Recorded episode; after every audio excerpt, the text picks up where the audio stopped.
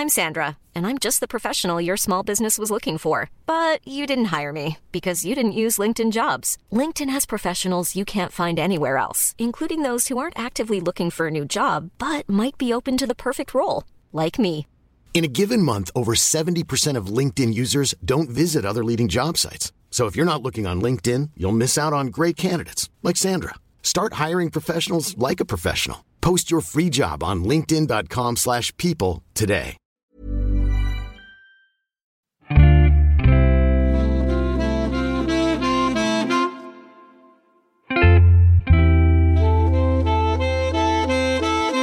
Ma religion, c'est lesbienne.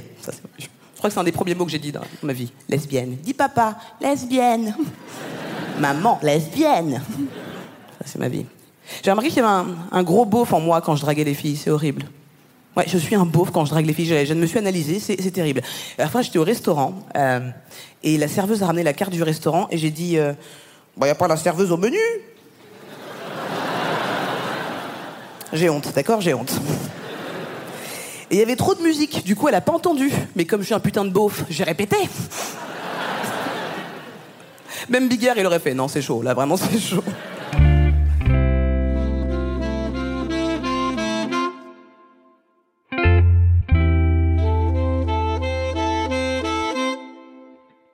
Dans le monde du stand-up, il existe un gap entre celles et ceux qui cherchent à en vivre et celles et ceux qui réussissent à en vivre. À ce jeu-là, il n'y a pas de règles. J'ai vu des copains exploser en moins d'un an, quand d'autres attendent encore un succès qui n'arrivera peut-être jamais.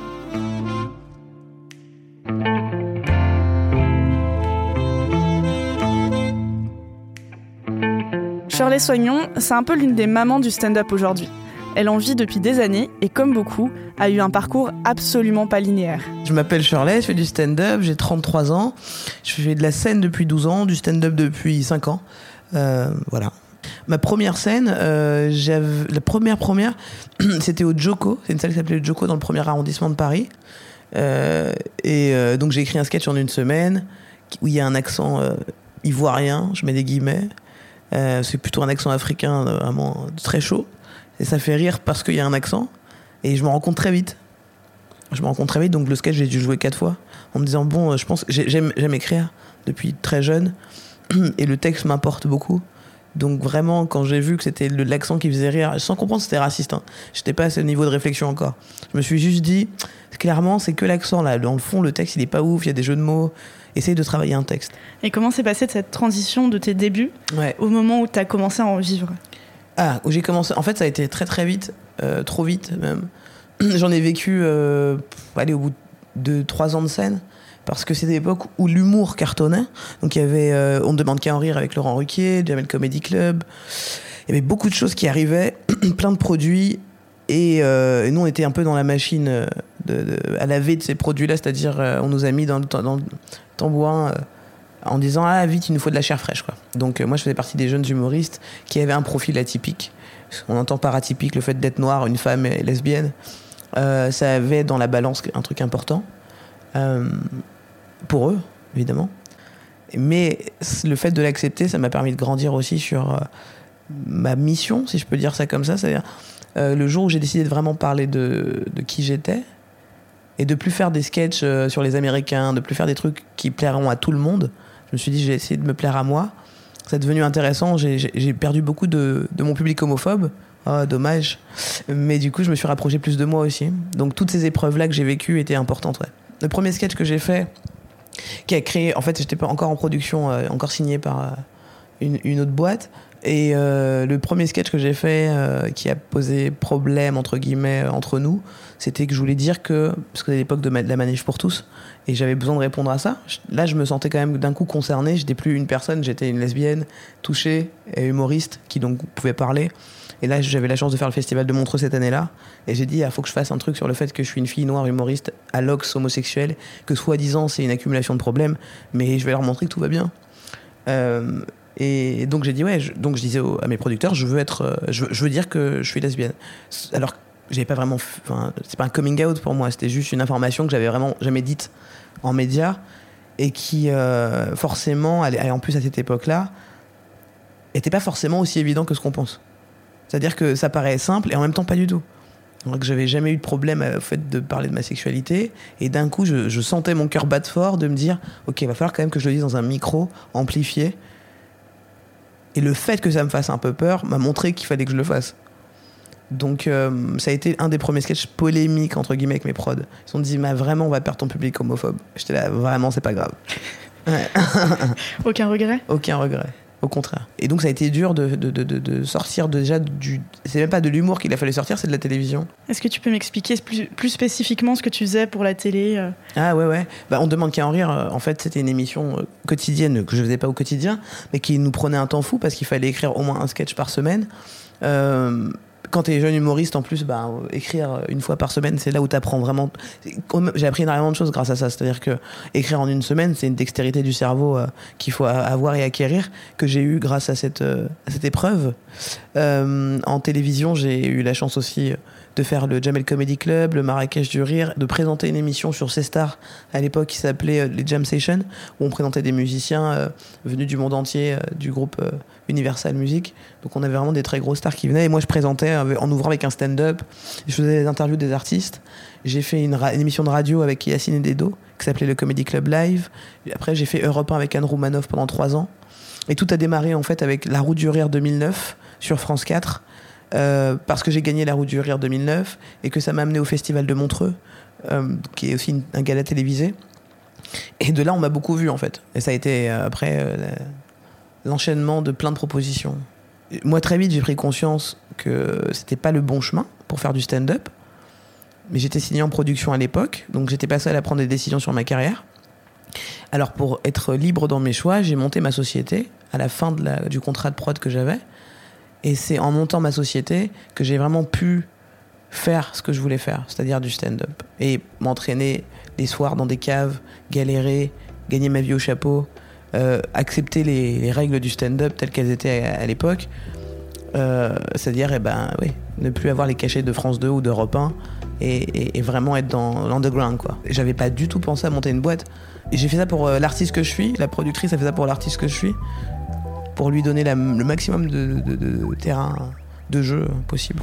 À quoi ça sert exactement un producteur à quand es humoriste? Non, ça sert à ramener de l'argent. Ça sert à ramener de l'argent, euh, mettre des moyens en place. Aujourd'hui, le truc étant que pour le stand-up, et c'est pour ça que j'ai monté un comedy club, je, on n'a pas besoin de producteur. On a besoin d'être marrant.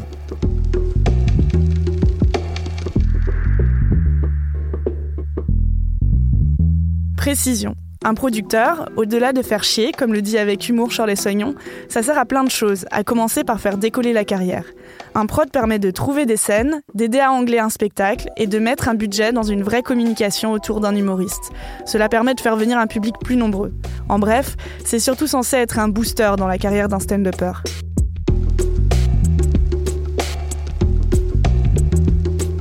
Depuis la rentrée 2019, Shirley a ajouté à ses activités l'ouverture d'un comédie club dans le 18e, à Paris, le Barbès Comedy Club.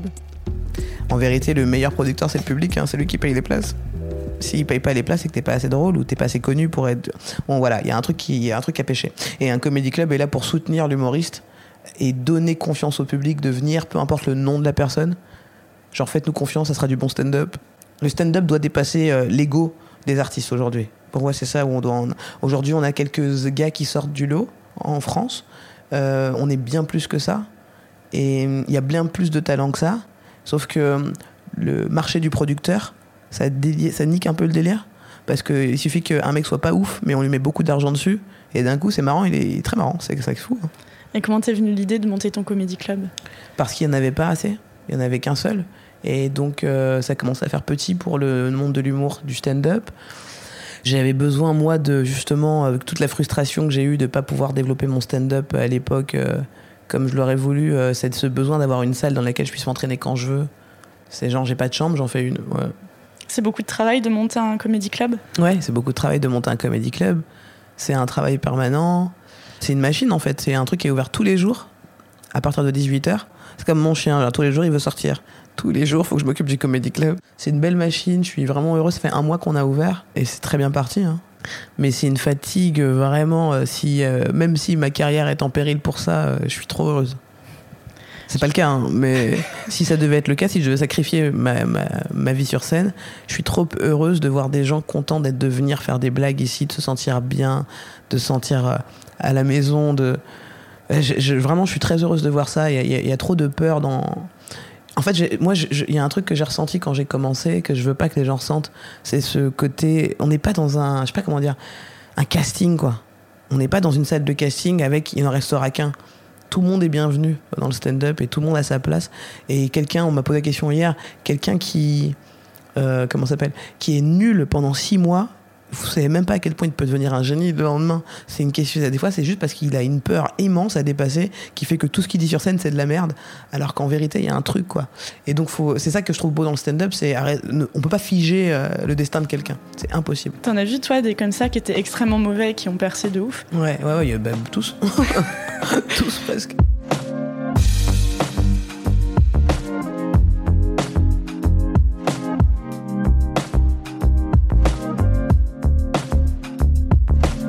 Après Shirley, je suis allée voir Tania Dutel. Je l'ai rencontrée en 2012 et pas sur scène. À l'époque, elle était assistante administrative de l'école où j'étudiais.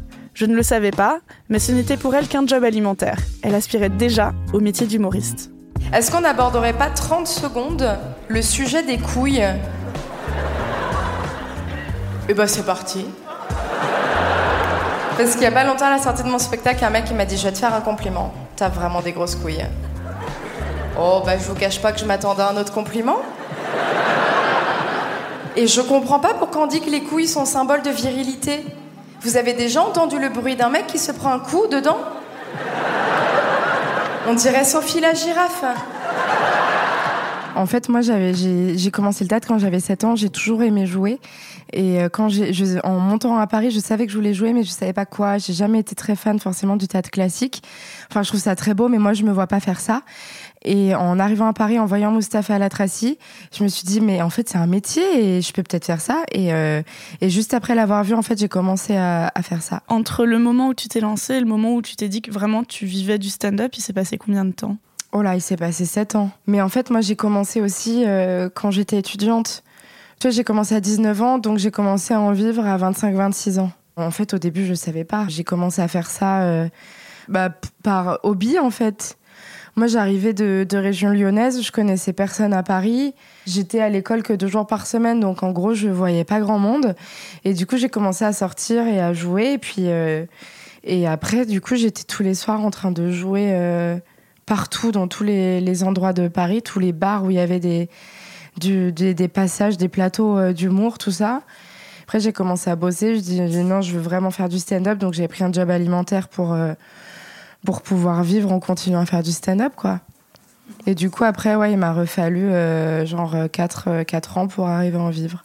Et tu te souviens du moment où tu t'es dit c'est bon, j'en vis? Bah euh, oui, c'était en juin 2016 parce que je, je, venais de faire mon dernier goûter d'anniversaire. En fait, mon, mon, statut intermittent à la base, je l'ai eu parce que j'animais des goûters d'anniversaire, que je faisais des animations dans les TGV ah, tu crois que j'avais fait un goûter d'anniversaire pour moi? Oui, non, mais je ah. comprenais pas. Il n'y avait pas de contexte, écoute. Ouais.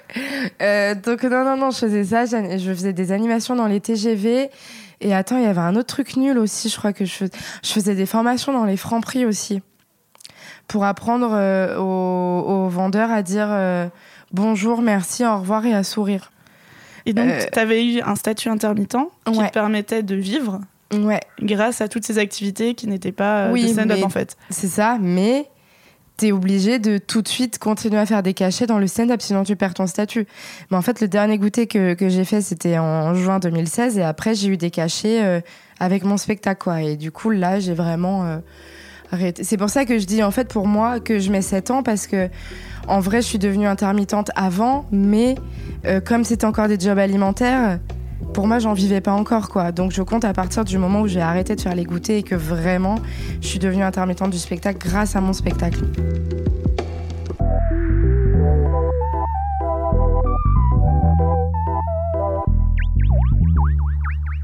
Si Shirley Soignon et Tania Dutal ont réussi à vivre du stand-up, d'autres font carrière grâce au stand-up, sans forcément monter sur scène.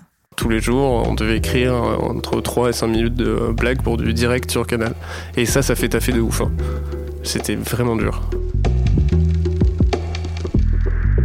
La suite au prochain épisode.